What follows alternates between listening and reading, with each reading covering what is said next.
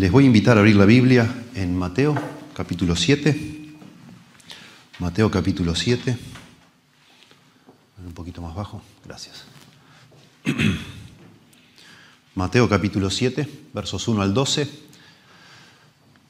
Estamos viendo hace ya cinco meses una serie en nuestras reuniones de los miércoles sobre, le llamamos la consejería en la iglesia local, la importancia de saber eh, amonestarnos unos a otros, exhortarnos unos a otros. Cuando comenzamos la serie, estuvimos viendo sobre todo en Gálatas capítulo 6, verso 1, estuvimos viendo allí dice, hermanos, si alguno es sorprendido en alguna falta, vosotros que sois espirituales, restauradle con espíritu de mansedumbre, considerándote a ti mismo, no sea que tú también seas tentado. Y en base a eso hablamos de nuestra responsabilidad como creyentes de, de realmente estar eh, conectados con lo que les pasa a otros, los pecados que cometen otros en el seno de una iglesia local, las dificultades que tienen para acercarnos y ser instrumentos en las manos de Dios para ayudar. Bueno, me pareció que hubiera sido bueno en su momento haber desarrollado este pasaje también y lo vamos a hacer ahora. Creo que nos aporta muchísima comprensión de cómo debemos tratarnos entre hermanos, entre creyentes, discípulos del Señor, en cuanto a nuestras faltas. Yo le puse de título a este sermón, Cuando otros se equivocan. Me gusta cómo suena, eh, pero es cuando vemos a otros pecar, sería más apropiado. Cuando veo a otro caer en pecado, eh, que está dentro de la misma familia de la fe. ¿Sí? Vamos a leer y entonces explicamos. Mateo 7, verso 1. No juzguéis para que no sea juzgado, porque con el juicio con que juzgáis seréis juzgados, y con la medida con que medís os será medido. ¿Y por qué miras la paja que está en el ojo de tu hermano y no echas de ver la viga que está en tu propio ojo? ¿O cómo dirás a tu hermano, déjame sacar la paja de tu ojo, y aquí la viga en el ojo tuyo? Hipócrita, saca primero la viga de tu propio ojo, y entonces verás bien para sacar la paja del ojo de tu hermano. No deis lo santo a los perros, ni echéis vuestras perlas delante de los cerdos, no sea que las pisoteen y se vuelvan y os despedacen. Pedid y se os dará, buscad y hallaréis, llamad y se os abrirá porque todo aquel que pide recibe, y el que busca halla, y al que llama se le abrirá. ¿Qué hombre hay de vosotros que si su hijo le pide pan, le dará una piedra, o si le pide un pescado, le dará una serpiente? Pues si vosotros, siendo malos, sabéis dar buenas dádivas a vuestros hijos, cuánto más vuestro Padre que está en los cielos dará buenas cosas a los que le pidan. Así que todas las cosas que querráis que los hombres hagan con vosotros, así también haced vosotros con ellos, porque esto es la ley y los profetas. Este asombroso pasaje y muy conocido es parte del sermón más conocido de Jesús, las palabras más famosas de todas las que ha dicho Jesús, que se llaman el Sermón del Monte, que son capítulos 5, 6 y 7 de Mateo. Dijo un escritor, y coincido, el Sermón del Monte es probablemente la parte más conocida de todas las enseñanzas de Jesús, pero quizá la menos entendida y ciertamente la menos obedecida. Se, dice, se, ha, dicho y se dice muchísimas cosas sobre el Sermón del Monte. Ha sido, es muy popular la idea de que esto no es para nosotros hoy, es para, digamos así, las condiciones que van a regir el reino de Jesucristo sobre esta tierra pero no es el caso. Estos tres capítulos de Mateo son lo más parecido a lo que sería un manifiesto de todo lo que dijo Jesús. Este, es como su propia descripción de lo que Él espera de sus discípulos. Él viene, se presenta públicamente en su ministerio y hace esta maravillosa predicación de, para explicar a todos que Él los está llamando a seguirlo a Él. Bueno, ¿qué significa seguirme a mí? Esto es lo que yo espero. E, en esto consiste mi reino. Este es el reino de Dios sobre la tierra. Es un reino de, justicia donde sus participantes son personas que viven a la luz de la justicia de Dios, vidas arrepentidas. Podríamos resumir todo lo que dice el Sermón del Monte en una sola palabra, la palabra diferente o santo. La palabra santo significa apartado. El Señor está diciendo, yo quiero que mis seguidores, mis discípulos sean diferentes, diferentes, que tengan expectativas diferentes, una visión del mundo diferente, y entonces habla de las bienaventuranzas, lo que Él realmente valora. ¿Quién es el bienaventurado en el reino de Dios? Los que lloran, los que sufren, etc. ¿sí? Los que hacen misericordia. Y entonces sigue, sigue describiendo el Señor Jesús a, a esos discípulos de Él, diciendo, son la justicia de ellos es mayor que la de los fariseos. Los fariseos inventaron sus propias reglas y se, creen más santos porque las cumplen, pero así no es en el reino de Dios. Y todo el tiempo, todo lo que, lo que va diciendo el Sermón del Monte tiene que ver con eso, con ser diferente. ¿Sí? Dice en el capítulo 6, verso 8 de Mateo, no os hagáis pues semejantes a ellos. Eso es lo que está diciendo el Señor. No sean igual ni a los religiosos, que se creen justos y no lo son, que cuando hacen ayuno van y tocan trompeta, cuando dan dinero se, muestran. No, no sean como ellos, capítulo 6 al principio. Ni tampoco sean como los gentiles, capítulo 6 al final, que solo andan, su religión es el dinero, su confianza está puesta en lo material. No sean tampoco así. No sean hipócritas, no se manden la parte con la religión, como hacen los religiosos, ni sean tan mundanos como son los no religiosos. No sean así, sean diferentes. Siempre Dios quiso que su pueblo sea diferente. En el libro de Levítico, en el Antiguo Testamento 18.3 dice, no haréis como hacen en la tierra de Egipto, en la cual morasteis, ni haréis como hacen en la tierra de Canaán, a la cual yo os conduzco, ni andaréis en sus estatutos. mi pueblo es diferente, ustedes son diferentes, tienen que ser diferentes. Y cuando llega el capítulo 7 de Mateo, el Señor notablemente sigue con eso en mente, porque hay una unidad en todo este sermón, y es que nosotros, los creyentes, los discípulos del Señor, también tenemos que ser diferentes en la forma en que nos tratamos unos con otros. No solo en la forma que nos manejamos con la, con la ley de Dios, no solo en la forma que nos manejamos con las ceremonias de la religión, las oraciones, los ayunos, las ofrendas, no solo en cuanto a cómo nos manejamos con el dinero, sino también cómo manejamos entre nosotros que somos pecadores cuando nos reunimos juntos, cuando formamos parte de una misma asamblea, ¿qué vamos a hacer cuando nosotros somos ofendidos por otras personas? Cuando nosotros vemos que las personas que adoran junto a nosotros no son lo que parecen ser. Bueno, la forma de tratar eso es también diferente. Y de eso habla este pasaje. ¿sí? Los cristianos debemos ser diferentes en la manera que nos tratamos unos a otros. Pero específicamente, y es lo que habla acá, los cristianos debemos distinguirnos por la manera en que nos tratamos unos a otros cuando pecamos unos contra otros, cuando vemos el pecado de los demás. Ese es el llamado de esta porción, ¿sí? El sermón del monte es para nosotros, no, hay, no cabe duda de eso. Comienza el sermón del monte. Ustedes leen capítulo 5, verso 1 de Mateo y verso 2 dice, viendo a la multitud subió al monte y sentándose vinieron a él sus discípulos y abriendo su boca les enseñaba a los discípulos, a sus discípulos. Y después les dice a los que lo están, por supuesto que hay otro grupo ahí escuchando, pero él está dirigiéndose a sus discípulos. Vosotros sois la sal del mundo, vosotros sois, o la sal de la tierra, vosotros sois la luz del mundo. Le está hablando a, a personas que creen en él, que lo siguen. Y eso se aplica para nosotros. Todo el sermón se aplica para nosotros.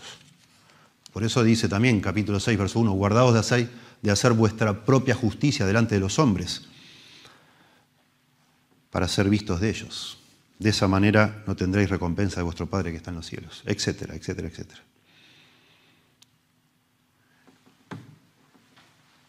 somos nosotros los destinatarios de este sermón, todos los que alguna vez nos hemos considerado discípulos del Señor. ¿sí? Y empieza, noten ustedes, capítulo 7, verso 1, hablando de no juzgar, de no tener un espíritu crítico hacia los demás. Y eh, llama enseguida la atención cuando leemos esta porción todo la reciprocidad. No hagas esto para que no te pase esto, o para que no te hagan esto, no. Hace esto y te pasa esto, etc. Hay todo, eh, Desde el versículo 1 hasta el verso 12 es todo como un ida y vuelta. Si vos haces esto, te, van a hacer esto, etc. Y en el verso 12 recién aparece lo que sería la conclusión de esta porción. Porque dice, así que, así que, eso introduce una conclusión. Todas las cosas que queréis o que querráis que los hombres hagan con vosotros, así también haced vosotros con ellos. Noten, la conclusión del verso que expresa el verso 12 no es del verso 11, porque en el verso 11 está hablando de la oración. Sí también hay un aspecto de reciprocidad. ¿Qué padre que su hijo le pide pan le da una piedra? Como el chico le pide algo y el padre le devuelve otra cosa. O le pide un pescado y le da una serpiente. Hay una reciprocidad ahí. Pero eso es una ilustración para demostrar que Dios le gusta dar buenas cosas a nosotros, que le pedimos. Y ese así que, todo lo que querráis que los demás hagan con vosotros, haced vosotros con ellos, no está relacionado con lo que hace Dios. Dios lo hace, es un hecho. Está relacionado con toda la porción. Sí, noten, no juzguéis para que no seáis juzgados. Con el juicio con que juzgáis, seréis juzgados. Con la medida que medís, os será medido. Y después habla de la paja del ojo, la viga y la paja del ojo. De nuevo, también es un, intercambio, digamos así. Una persona que tiene una viga en el ojo y otro que tiene una paja. Después habla de los cerdos y de los perros. No deis lo santo a los perros, no sea que te vuelvan y te despedacen. No deis las perlas a los cerdos, no sea que las pisoteen. O sea, vos haces algo, ellos ya hacen otra cosa. Y después entonces comienza a hablar del tema de la oración y termina con este asunto de lo que se ha llamado la regla de oro. El verso 12 se ha llamado la regla de oro, que es no, hagas a los demás lo que no te gusta, te hagan a vos. O hacer a los demás lo que te gustaría que te hagan a vos, en forma positiva. ¿no?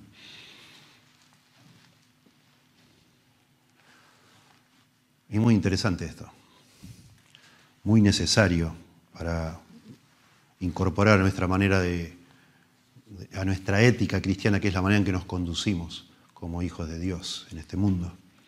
Comienza acá diciendo no juzguéis, no juzguéis. Es un presente imperativo y los expertos en la gramática griega dicen que cuando se usa un presente imperativo, al usar el presente es algo que se hace continuamente, que se está haciendo. Cuando hay una orden en presente imperativo, lo que implica es que ya se está haciendo eso y te están pidiendo que dejes de hacerlo. Cuando dice no juzguéis, es, ya basta de juzgar, dejen ya de hacer eso, porque es lo natural en cualquier ser humano. Así es como somos nosotros naturalmente, sin que Dios, por supuesto, intervenga en nuestro corazón. Somos propensos a juzgar, a, ser críticos, a criticar, a, querer deducir las intenciones de otros, a hacer, un montón de, de, interpretaciones que no las podemos comprobar, pero casi siempre bajando, rebajando al otro y para exaltarnos nosotros en base al error que vemos en el otro. Paren de juzgar, paren de juzgar. Y eh, antes de empezar a desarrollar todo, empiezo mencionando esto porque se ha, como establecido entre nosotros, en, el mundo evangélico también, la idea de que no somos quien para juzgar a los demás. Y acá dice no juzguéis, y dice, bueno, ves, acá lo dice, no juzguéis. Sin embargo, ojo, tenemos que entender muy bien eso, porque después que termina esta porción, que hemos que hemos considerado, que estamos viendo, eh, empieza el Señor lo que parece ser juzgar y habla de personas que, que son falsos, dice él. Cerdos, perros, verso 6, falsos profetas, verso 15 y verso 16, hipócritas, dice el verso 6, 5. ¿Cómo, ¿Cómo si no puedo juzgar yo a nadie o si no debo? ¿Por qué el Señor le dice que hay personas que son falsos profetas? no está juzgándolos. Porque a alguien se le dice perro o se le dice cerdo o hipócrita. Bueno, ah, necesitamos entender qué es esto de no juzgar. Dice eh, Jesús en Juan 7:24, no juzguéis según las apariencias, sino juzgad con justo juicio. O sea, hay una forma en que no debemos juzgar y una forma en que sí deberíamos hacerlo. Lo que no debemos hacer es juzgar de manera injusta o pecaminosa, tratando otra vez de inventar lo que, lo que se nos ocurre a nosotros, con un espíritu crítico, sin entender realmente o sin chequear o corroborar si lo que estamos analizando es correcto o no. El verbo para juzgar es la palabra para juzgar, crinete, se usa muchas veces en la Biblia, a veces de forma mala y a veces de forma buena. Y todo depende del contexto. Acá seguramente, capítulo 7, verso 1, es malo, no juzguéis para que no sea juzgado. Es la idea de dejar, no seas tan severo, no seas tan riguroso, no seas tan propenso a enseguida pensar mal del otro enseguida a, hacer un veredicto negativo, a decir, bueno, no, es rebajando al otro, ¿sí? A, enseguida a declarar al otro como culpable, a condenarlo, a criticarlo duramente. No lo hagas. No juzgar no es una orden a, ser ciegos. Y eso es lo que la gente a veces dice. No sé, un, líder evangélico hace un escándalo nacional, no sé, cae en un pecado moral que realmente trae vergüenza a la causa de Cristo y personas están en las redes diciendo, bueno, pero no somos quién para juzgar. ¿Qué significa eso? O alguien está predicando el falso evangelio, enseñando la mentira y decir, bueno, pará, vos no, vos no sos quién para juzgar eso. Déjalo. No, no es eso. La Biblia, al contrario, nos, nos manda a discernir. Acá, en, este, en esta porción, no juzguéis, no es una orden a ser ciegos, sino más bien a ser generosos. Es un ruego a ser generosos cuando vemos el pecado de nuestro hermano. De no apresurarnos de nuevo a caer implacablemente sobre él. No juzguemos injustamente, no, no nos apresuremos a saltar a conclusiones apresuradas, sin entender bien lo que está pasando y sobre todo sin considerar tu propia naturaleza. Es por eso que hace un momento leímos el Salmo 130 porque de una manera hermosa dice el salmista, Ja, oh Jehová, si tú mirares a los pecados, ¿quién podrá mantenerse en pie? Y está hablando del escenario como de un juicio. Si, si Dios pusiera la lupa sobre mi pecado, yo no puedo ni quedar un minuto delante de Dios más. Soy condenado instantáneamente.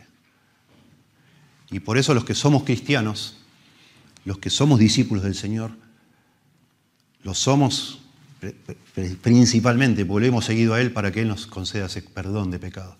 Porque para ser discípulo de Jesús, primero hay que llorar, así empieza este sermón. Hay que llorar por nuestro pecado. Hay que reconocer que somos pobres en espíritu, por dioseros, que no tenemos nada, para que el Señor entonces nos conceda ese perdón. Uno entra a esa relación con Dios por medio de Jesucristo, a ese discipulado de Jesucristo, entra por reconocer su propia fracaso espiritual. Y entonces, sí o sí, cuando uno es un discípulo del Señor, un seguidor de Cristo, tiene que afectar la manera en que nosotros vemos las fallas de los demás, vemos los pecados de los demás, porque así es como nosotros fuimos tratados. Dios cubrió nuestros pecados, pasó por alto por, por los méritos de Cristo, y de esa manera entonces se nos manda ahora a nosotros, como distintos que somos por tener el Señor en nuestra vida, a pasar por alto. Pero no al punto de ignorar y no interesarnos los pecados de los demás, sino hacer lo que es correcto, lo que se debe hacer, porque esa persona, cualquiera de nosotros que está abrazando algún pecado, está sufriendo por eso y va a sufrir, va a tener consecuencias en su vida. Entonces, si yo genuinamente te amo, algo tengo que hacer. Si te amo y te veo a vos que estás haciendo algo que te está dañando, te afecta a vos, a tu familia, afecta la causa del Señor. Y entonces eso es lo que va a hablar toda esta porción. ¿Qué hacemos con una persona? Ok, no lo juzgamos, pero ¿qué hacemos con una persona que vemos en pecado? ¿Qué hacemos?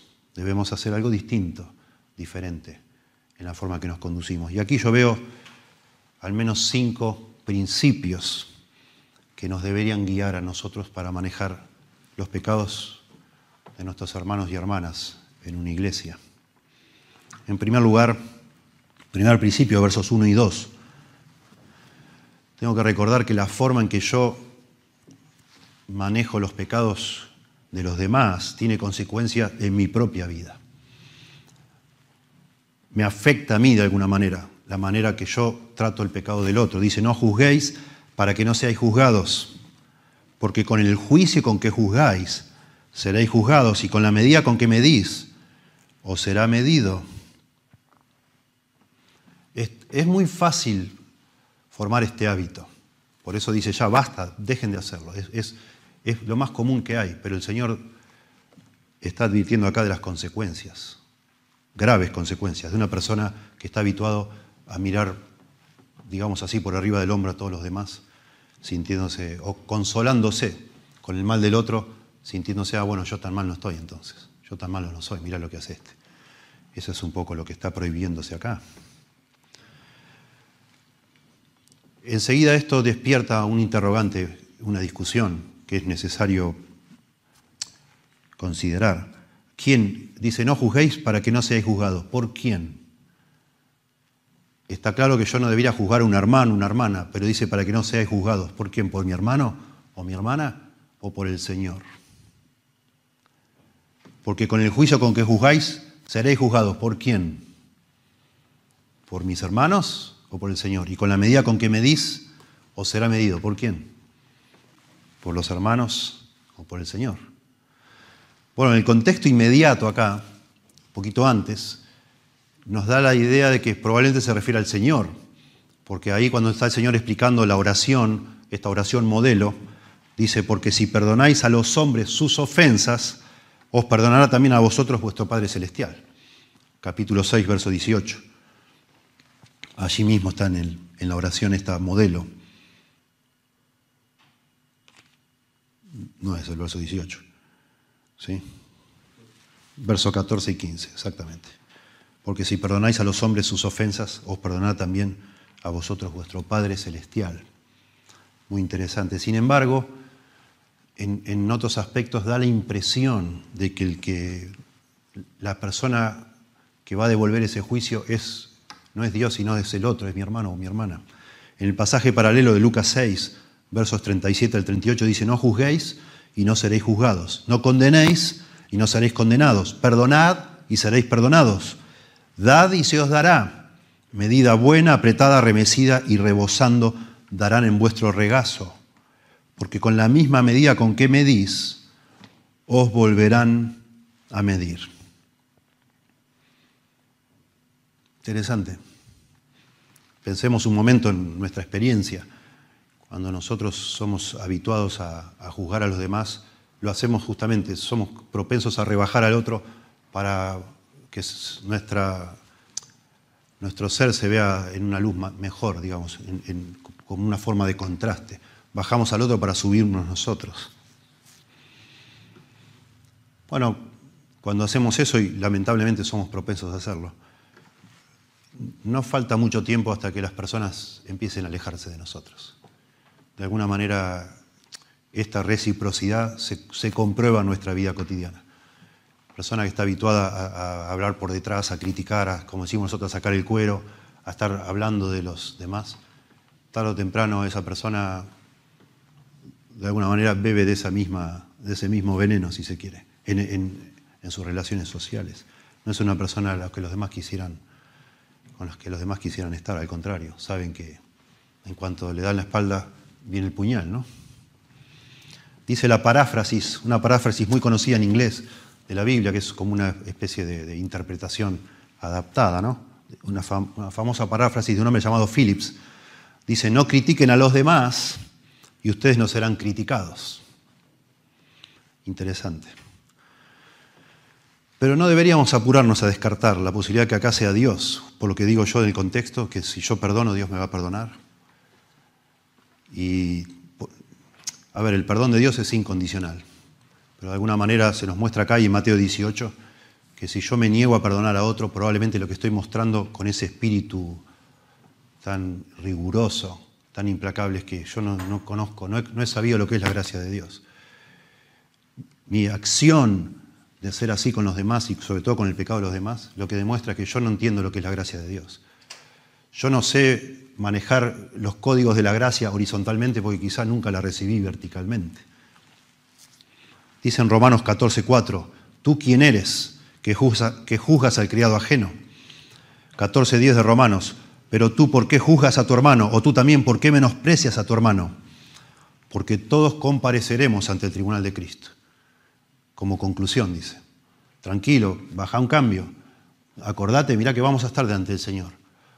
juzgando. Tu hermano al que vos juzgás, él va a dar cuentas a Dios. Y vos, que tanto te gusta juzgar, cuidado porque vas a dar cuentas a Dios de lo que estás haciendo. Santiago 4 dice, hermanos, verso 11, no murmuréis los unos de los otros. El que murmura del hermano y juzga a su hermano, murmura de la ley y juzga a la ley.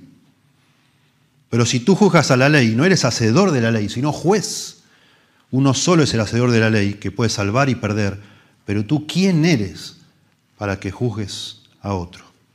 Lo que está diciendo Santiago es cuando yo empiezo a jugar este juego de, de ser yo el que, el que opina de todos, me estoy poniendo en el lugar de Dios, el, hacedor de la ley. ¿Quién soy? ¿Qué es eso? Y por eso probablemente en ese contexto de Santiago, Santiago dice, hermanos míos, no os hagáis maestros muchos de vosotros, sabiendo que recibiréis mayor condenación de parte de Dios. Vos que te la das de ser el, el hacedor de la ley, volviendo al capítulo 4, tened cuidado. Si vos te pones en ese lugar, te pones en el lugar de maestro, te pones en el lugar de juez, bueno, así se, con ese criterio se te va a medir a vos entonces. ¿Vos querés que así sos? Ok, ok, jugamos con tus reglas entonces. Vos sos el que jugás a todos, con ese rigor, bueno, así te voy a tratar yo a vos, con ese rigor. Hmm. Tremendo. Dios tiene sus maneras de juzgarnos a nosotros, de castigarnos a nosotros, sus hijos. No estoy hablando de, alguien que no es creyente, de sus hijos. Y eso lo vemos también en Mateo 18, con este hombre que se niega a perdonar y el Señor en el verso 35 dice, así hará vuestro Padre Celestial con cada uno de vosotros si se niega a perdonar a su hermano de todo corazón. Y habla de los verdugos, de echar a, cuando al hombre lo echan, es una parábola, lo echan a las cárceles con los verdugos. Dios sabe cómo quitarnos el gozo de nuestra salvación, como dice a David en Salmo 51, que Dios le quitó hasta que él se arrepintió. Y al menos yo me animo a decir que cuando nosotros no respetamos esto que dice el Señor, no juzguéis, no juzguéis. Y nos metemos en ese, en esa, en ese hábito espantoso y desagradable. El Señor de alguna u otra manera nos, nos hace sentir ese rigor, ese mismo rigor, o de alguna manera, ¿no? Este, esa medida con la que medimos, de alguna manera nos hace sentir. No es la vida de un cristiano. Andar con la lupa mirando lo que hacen los demás y comparándose y sintiéndose mejor por eso. No necesitamos hacer eso. Si hemos entendido la gracia de Dios, nos damos cuenta que no hay nada que podamos hacer para que Dios nos quiera más. Ni nada que hagamos que haga que Dios nos quiera menos. Porque Dios nos acepta en, Cristo, en el amado. Somos aceptos en el amado, dice Efesios capítulo 1. No, no, no parece que una persona que no entendió nada, que anda haciendo ese tipo de, comparaciones odiosas unos con otros todo el tiempo, juzgando. No debe ser así. En segundo lugar, versículos 3 al 5, la manera en que manejo mis propios pecados, otro principio para tratarnos con nuestras faltas, me capacita para ayudar a otros a manejar los suyos. ¿Y por qué miras, verso 3, la paja que está en el ojo de tu hermano y no echas de ver la viga que está en tu propio ojo? ¿O cómo miras a tu hermano? ¿O cómo dirás a tu hermano, perdón, déjame sacar la paja de tu ojo y aquí la viga en el ojo tuyo? Hipócrita. Saca primero la viga de tu propio ojo y entonces verás bien para sacar la paja del ojo de tu hermano. Tremendo. Sigue hablando de lo mismo, noten ustedes, no cambió de tema. De nuevo, vos que estás mirando y mirando y mirando para señalar y, mostrar, de alguna manera, desautorizar a la persona o rebajarla frente a los demás, pará. ¿Qué estás haciendo? Fíjate vos un poco, mejor mira tu propia vida. Mira tus condiciones antes de andar opinando lo que hacen los demás.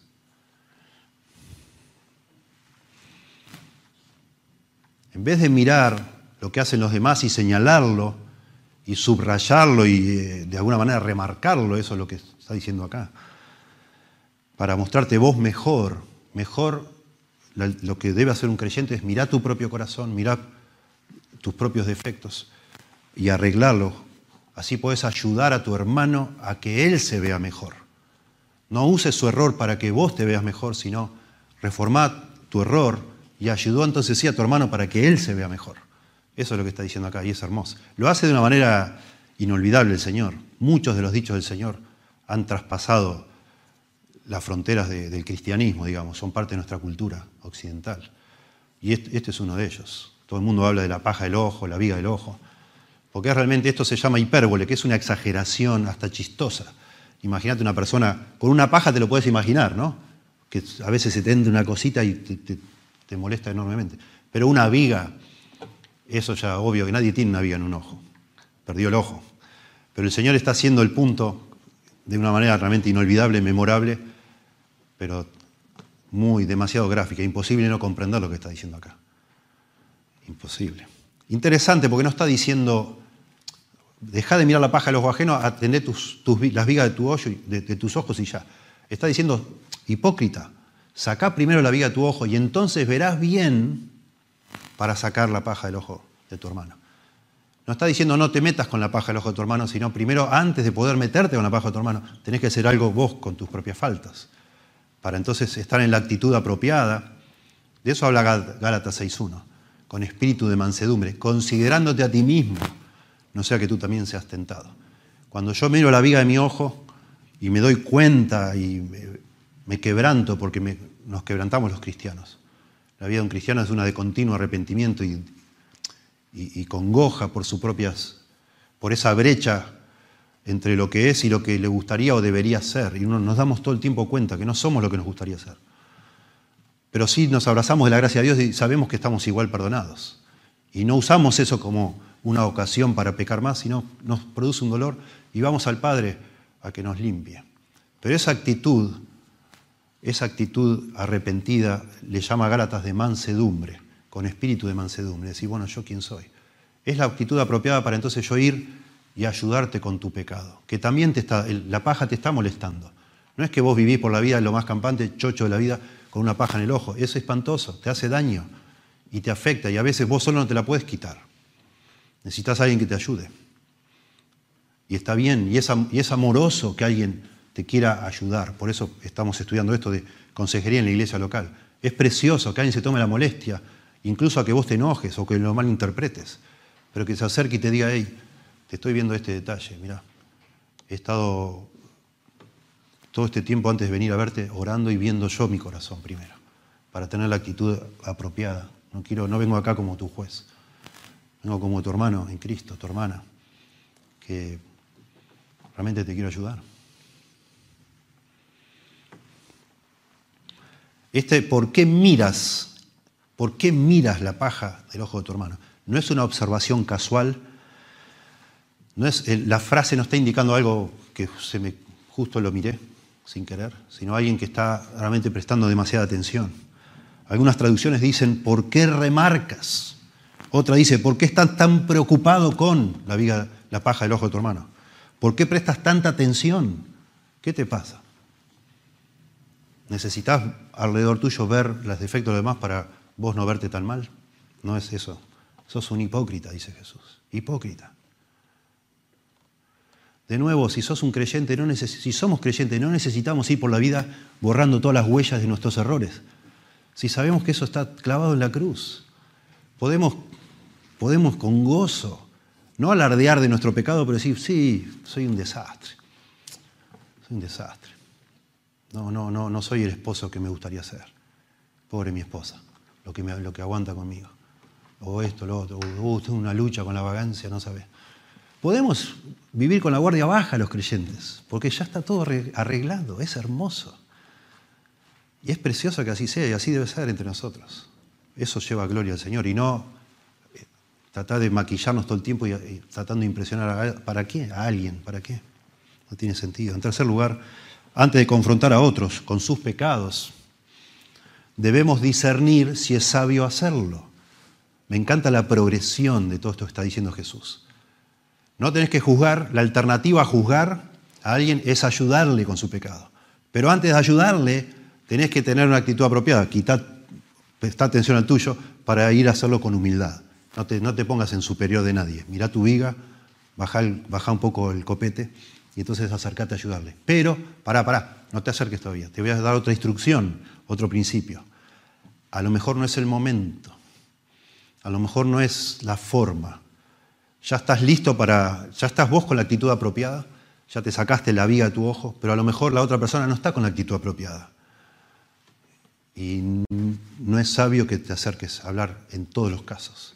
Y entonces se explica de nuevo con un dicho parabólico, que por ser así, un dicho parabólico, son enigmáticos, son un, poco confusos, no son claros del todo, y se ha prestado este versículo para mucha, mucha especulación.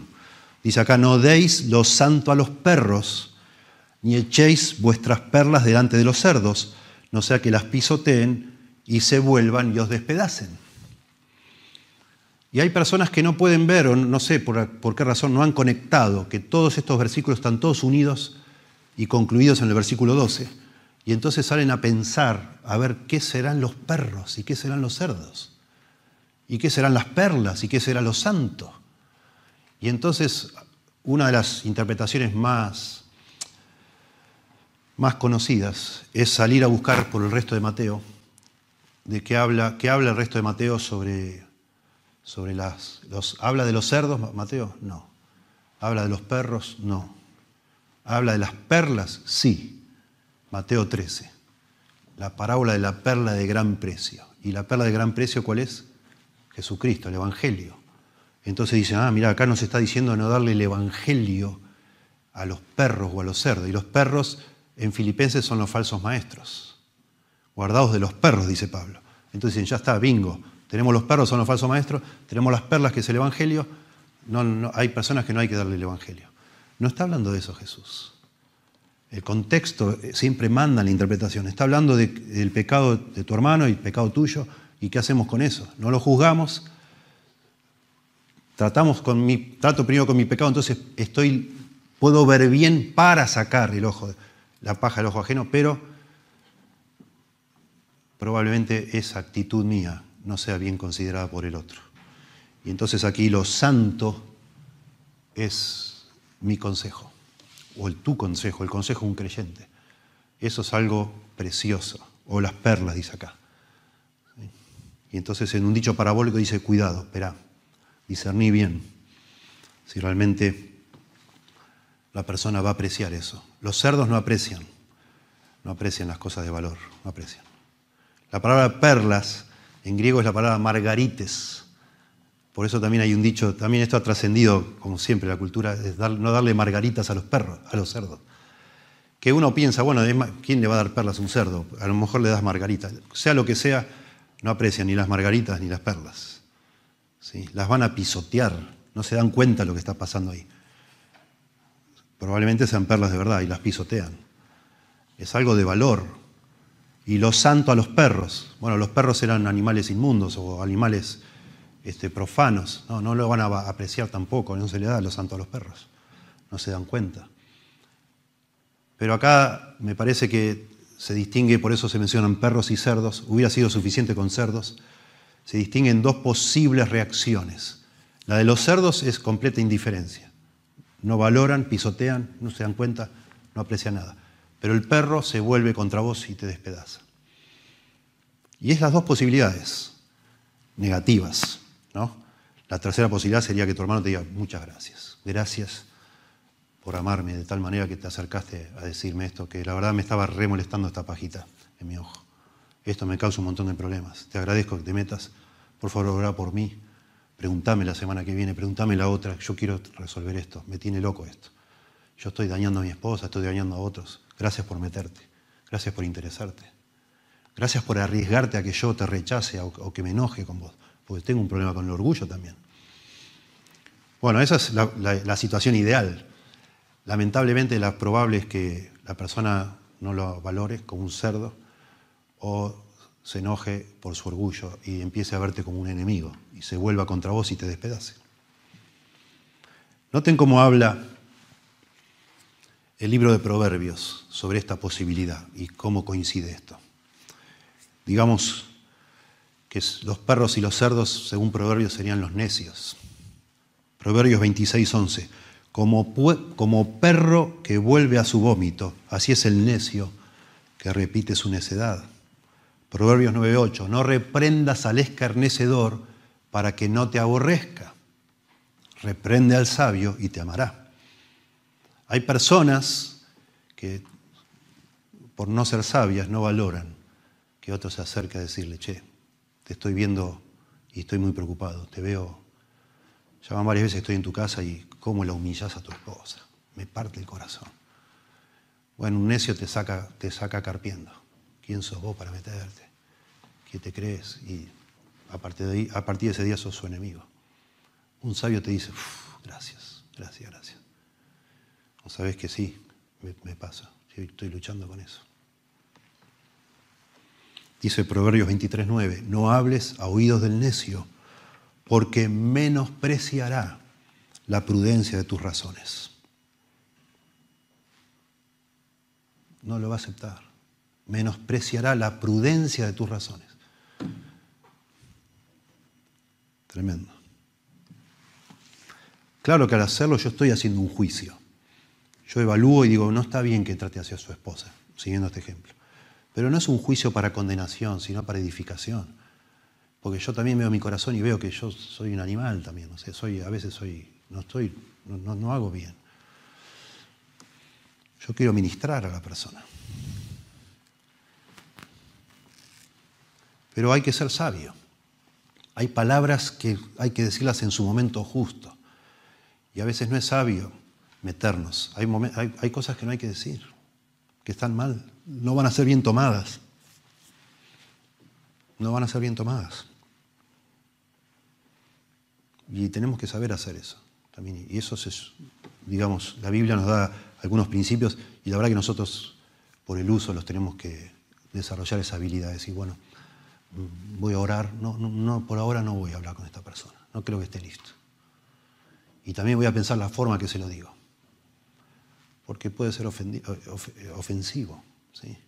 puede ser inapropiado. Supe hace tiempo de, un, joven que se acercó a un hombre a, hablarle para decirle que por favor le diga a su esposa que se vista con más decencia. Y no era apropiado hacer eso. Porque enseguida la, conversación enseguida se transformó en otra cosa. Es decir, ¿por qué vos mirás a mi esposa? Y se armó un lío tremendo. La forma correcta era que una dama le diga a otra dama, hey, cuidado y no que un hombre se acerque al marido y decir a tu esposa se vista mejor. Se va a malinterpretar siempre. No es sabio decir esas cosas, no se hace. Hay cosas que no se pueden decir o hay que pensarlas muy bien para decirlas, porque no va a ser bien tomado. Y de eso está hablando acá, Señor. De eso está hablando acá.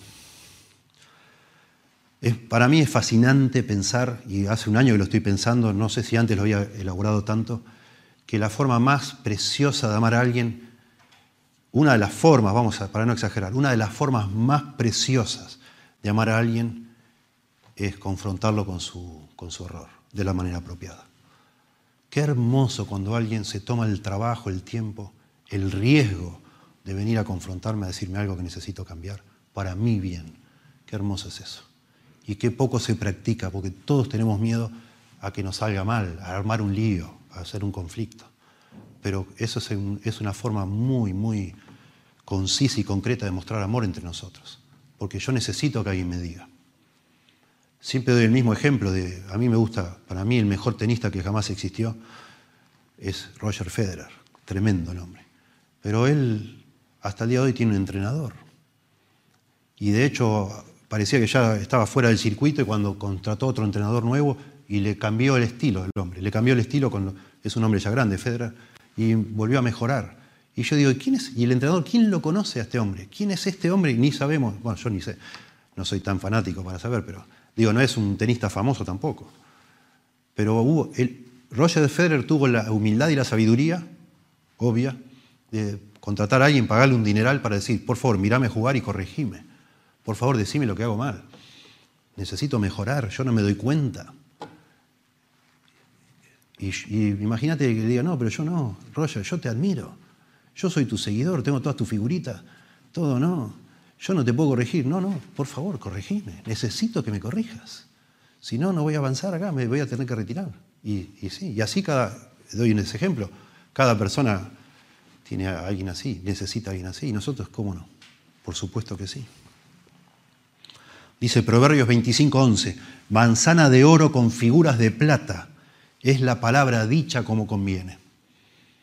Parte de la sabiduría es saber cuándo y cómo decir algo. Dice el Salmo 141.5, hermoso, que el justo me castigue será un favor y que me reprenda será un excelente bálsamo. Lo necesito. Yo necesito que alguien se anime a decirme lo que nadie me dice y yo no lo puedo ver. Por eso ya en Levítico, cuando habla de amarás al prójimo como a ti mismo, si miramos bien el contexto, viene llevándonos, viene hablando en Levítico 19, viene hablando de un montón de situaciones que no deberíamos hacer, pero casi todas en forma negativa, no harás esto, no harás lo otro. Este, no se le hace eso a una persona, pero de repente comienza a hablar en forma positiva. Y eso es precioso porque el amor, el amar a alguien no es solo no hacerle ciertas cosas, sino para que sea amor tiene que hacer algo. No hacer, no hacer, no hacer, no hacer. ¿dónde está el amor?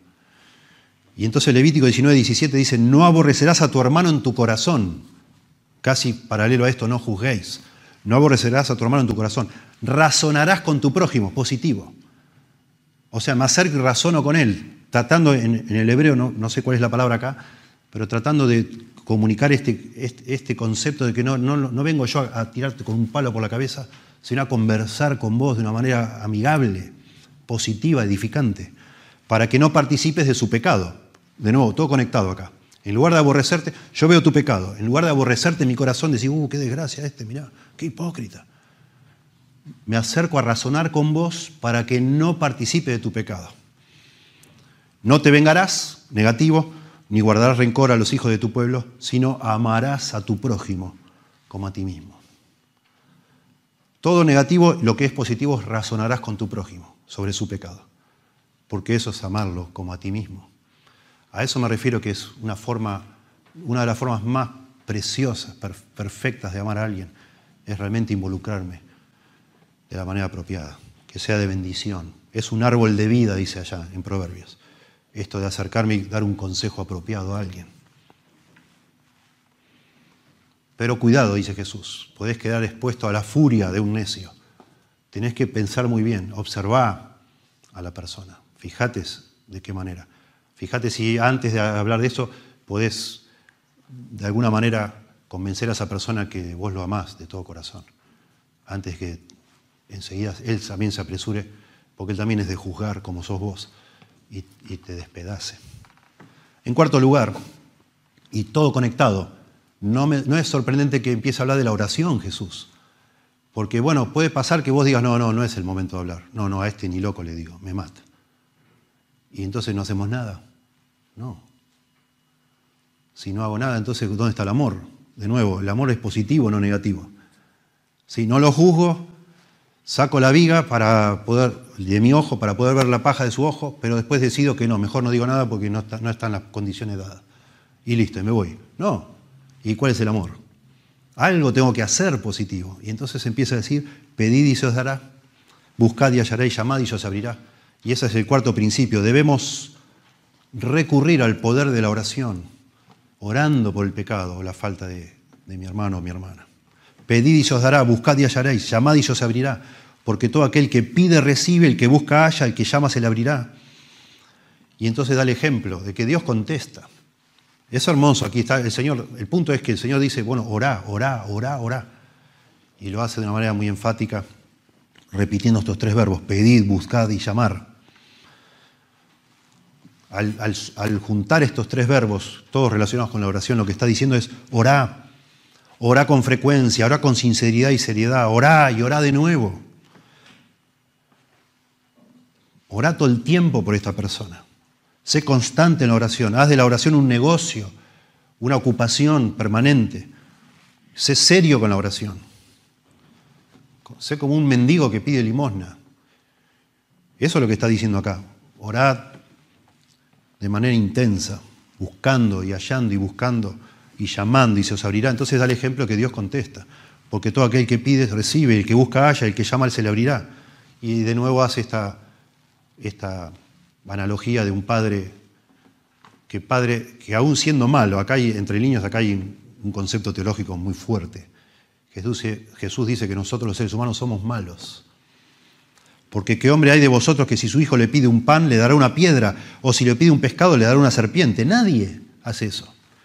Pues si vosotros siendo malos, ustedes, personas, seres humanos que son malos, sabéis dar buenas dádivas a vuestros hijos, cuanto más vuestro Padre que está en los cielos dará buenas cosas a los que le pidan. Aquí hay de nuevo otra, otra comprobación de que está hablando de los creyentes, porque dice que somos sus hijos. ¿Sabéis? ¿Sabe nuestro Padre dar buenas dádivas a sus hijos?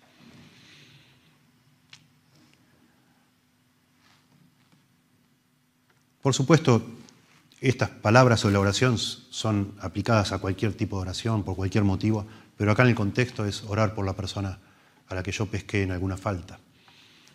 Y si yo decido no confrontarlo porque no es el momento, bueno, si realmente lo amo, tengo que orar por esa persona. Y mucho, intensamente, de manera persistente. Cuánto mejor es orar por los demás y no juzgarlos. Cuánto mejor es orar para que Dios elimine nuestras propias faltas, nuestra viga, la viga de nuestro ojo, este, en lugar de esconder esas faltas. Cuánto mejor es orar para que Dios cambie los corazones de los perros y de los cerros, cerdos eventualmente, ¿sí? que están endurecidos a recibir ningún tipo de reprimenda o advertencia. Y finalmente entonces, y es la conclusión, que de alguna manera ata todo esto que venimos diciendo, verso, verso 12. El quinto principio sería, no deberíamos ni hacer ni decir nada que pueda dañar al otro. Así que todas las cosas que querráis que los hombres hagan con vosotros, así también haced vosotros con ellos, porque esto es la ley y los profetas. Este es el principio que guía todo lo demás. Yo te pesco a vos en un pecado y tengo que pensar, bueno, ¿qué me gustaría a mí que hagas vos, si vos sos el que me pescaste a mí? A mí qué me gustaría? A mí me gustaría que vos no me juzgues, que me preguntes, que vengas a hablar conmigo, que razones conmigo, como dice Levítico. A ver qué onda, qué está pasando. Que me preguntes qué pasó. Me encantaría que te acerques a mí con un espíritu humilde, que, que te veas a vos mismo como un pecador, como soy yo, y vengas como un hermano en Cristo a, a hablarme con una actitud linda, realmente mansa eso me gustaría. Bueno, me gustaría que también me hables apropiadamente, ¿no? En la, palabra a tiempo, cuán buena es, esa, la palabra justa, la palabra sabia. Me encantaría yo ser humilde para responder bien, por supuesto. Pero me gustaría que si vos decidís no hablarme porque yo meto miedo, digamos, o ya, ya sabés que yo soy una persona media necia, por favor, ora por mí, ora por mí. Eso es lo que está acá diciendo. Le llaman la regla de oro, esto es hermoso. Todas las cosas que querráis que los hombres hagan con vosotros, así también haced vosotros con ellos, porque esto es la ley y los profetas. Según yo he leído sobre esto, esto ha sido, esta frase de Jesús, Mateo 7:12, es superadora de todos todas las reglas, digamos así, morales de, de los contemporáneos. La regla más común era lo contrario, esto mismo pero expresado de forma negativa. No hagáis a los demás lo que no te gusta que los demás te hagan a vos. Pero de nuevo, eso no es amor. Dejar de hacer algo no es amor. Amar es hacer, es activo, hace algo por el otro. Y Jesús acá lo presenta de manera positiva. Todas las cosas que te gustaría que los hombres hagan con vos, hacelas vos con los demás. Y si lo haces, cumplís toda la ley y los profetas. Cumplís la ley y los profetas. Que eso coincide con otros momentos que Jesús le preguntan, ¿cuál es el gran mandamiento? Amarás al Señor tu Dios con toda tu fuerza, toda tu mente y todo tu corazón. Y el segundo, amarás a tu prójimo como a ti mismo. Haciendo esas dos cosas, cumplís todo lo que Dios pide. Eso es lo que está diciendo acá. Es la regla de oro para, digamos así, las relaciones nuestras horizontales. El primer mandamiento es con Dios, amar a Dios con toda la fuerza, toda la mente y todo el corazón. El segundo tiene que ver con los demás. Todas las normas que hay en la Biblia, y si se quiere, porque de la Biblia de alguna manera se basan casi todos los sistemas de leyes, todas las normas de relaciones humanas se podrían resumir en esta. O en Levítico 19, 17. Amarás a tu prójimo como a ti mismo. O, traducido el mismo mandato, amar a tu prójimo como a ti mismo, es traducido, le hago al prójimo lo que me gustaría que él me haga a mí, que es eso, amarme a mí mismo, digamos. Tremendo. Precioso.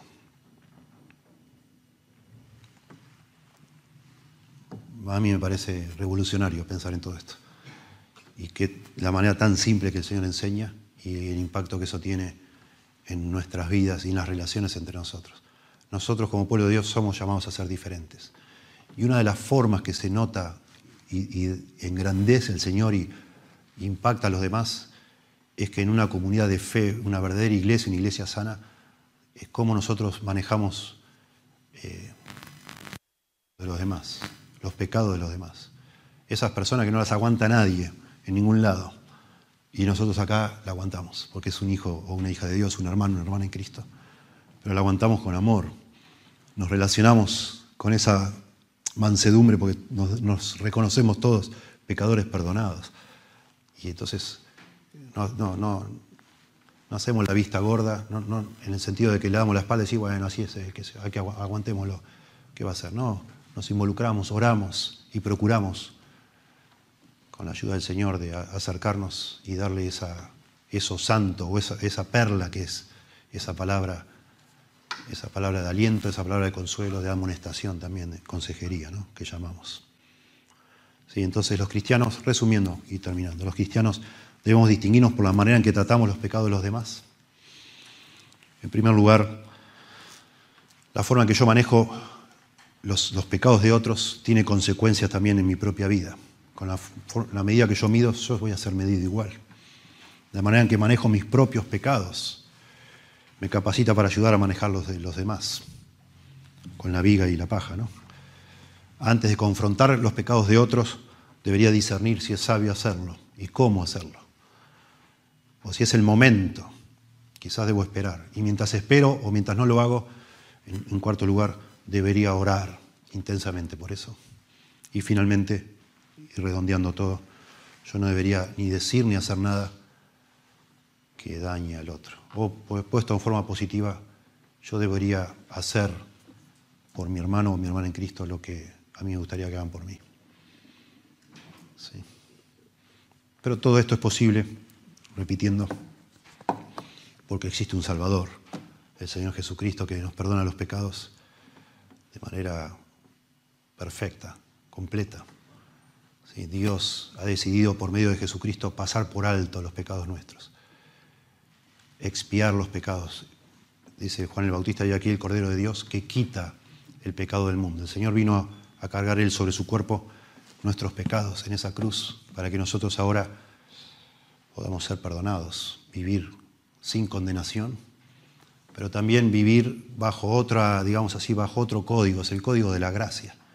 Dios que me ve perfectamente, que es perfectamente santo, que no tiene ni, ni viga, ni paja, ni nada, en su propio ojo, no tiene nada, es completamente limpio y tiene derecho a liquidarnos a nosotros. Él actúa con gracia hacia nosotros. Y eso, eso cuando una persona abraza la gracia de Dios, porque ve su propio pecado y va, corre al Señor para que el Señor le perdone, enseguida la consecuencia de, de tener la certeza del perdón de Dios es que yo ahora cuando empiezo a ver los pecados de otros, reacciono de otra manera. Tengo otra tolerancia, tengo otra actitud hacia el pecado de otro porque yo me reconozco, aún después que pasaron 20, 30 años, 10, 15 años de que el Señor me ha perdonado, yo me sigo sintiendo perdonado. Sigo siendo consciente que si no fuera por Dios estaría perdido. Porque de nuevo Dios hace eso. El Espíritu Santo en nuestro corazón nos convence que es así. Somos pecadores todavía y lo seremos siempre. Y eso afecta la manera entonces que nos acercamos a otros, la, forma, el espíritu en que lo hacemos. Y todo esto tiene que ver con esto de aconsejarnos unos a otros, porque en definitiva dar consejo a alguien es, tratar de ayudarle con, con, la lucha que él tiene con su propio pecado. Hay que hacerlo bien. Te damos gracias, Señor, por tu palabra. Por favor, úsala en nuestras vidas.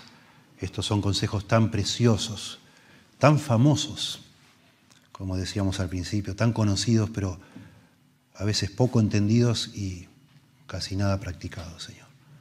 Ayúdanos a poner en práctica cuando de alguna manera somos afectados por los errores de otros, por los pecados. Y eso no lo hemos dicho en el sermón, pero más que nada se ve en un hogar, Señor, en una pareja. Prácticamente tenemos diariamente la oportunidad de aplicar esto.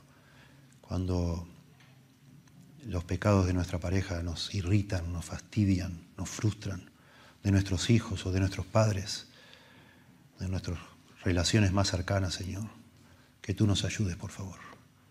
Que esa gracia que hemos recibido de ti, eh, sepamos hacerla fluir a través nuestro hacia los demás, Señor. Ayúdanos a ser diferentes. Y ruego también por los que no te conocen, eh, que a lo mejor este ejercicio de ver los pecados de otros les, les mantienen ciegos a sus propios pecados.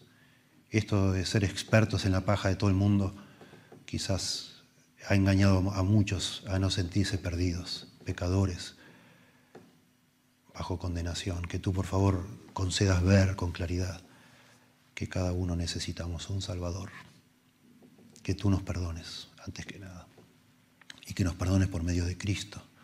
Que podamos ver que Cristo murió en la cruz por nuestros pecados, Señor. Y que hay en, en Él, en Cristo, por medio del arrepentimiento y la fe, hay perdón de todos los pecados porque su muerte, su sacrificio fue perfecto, fue infinito, porque Él es Dios hecho hombre.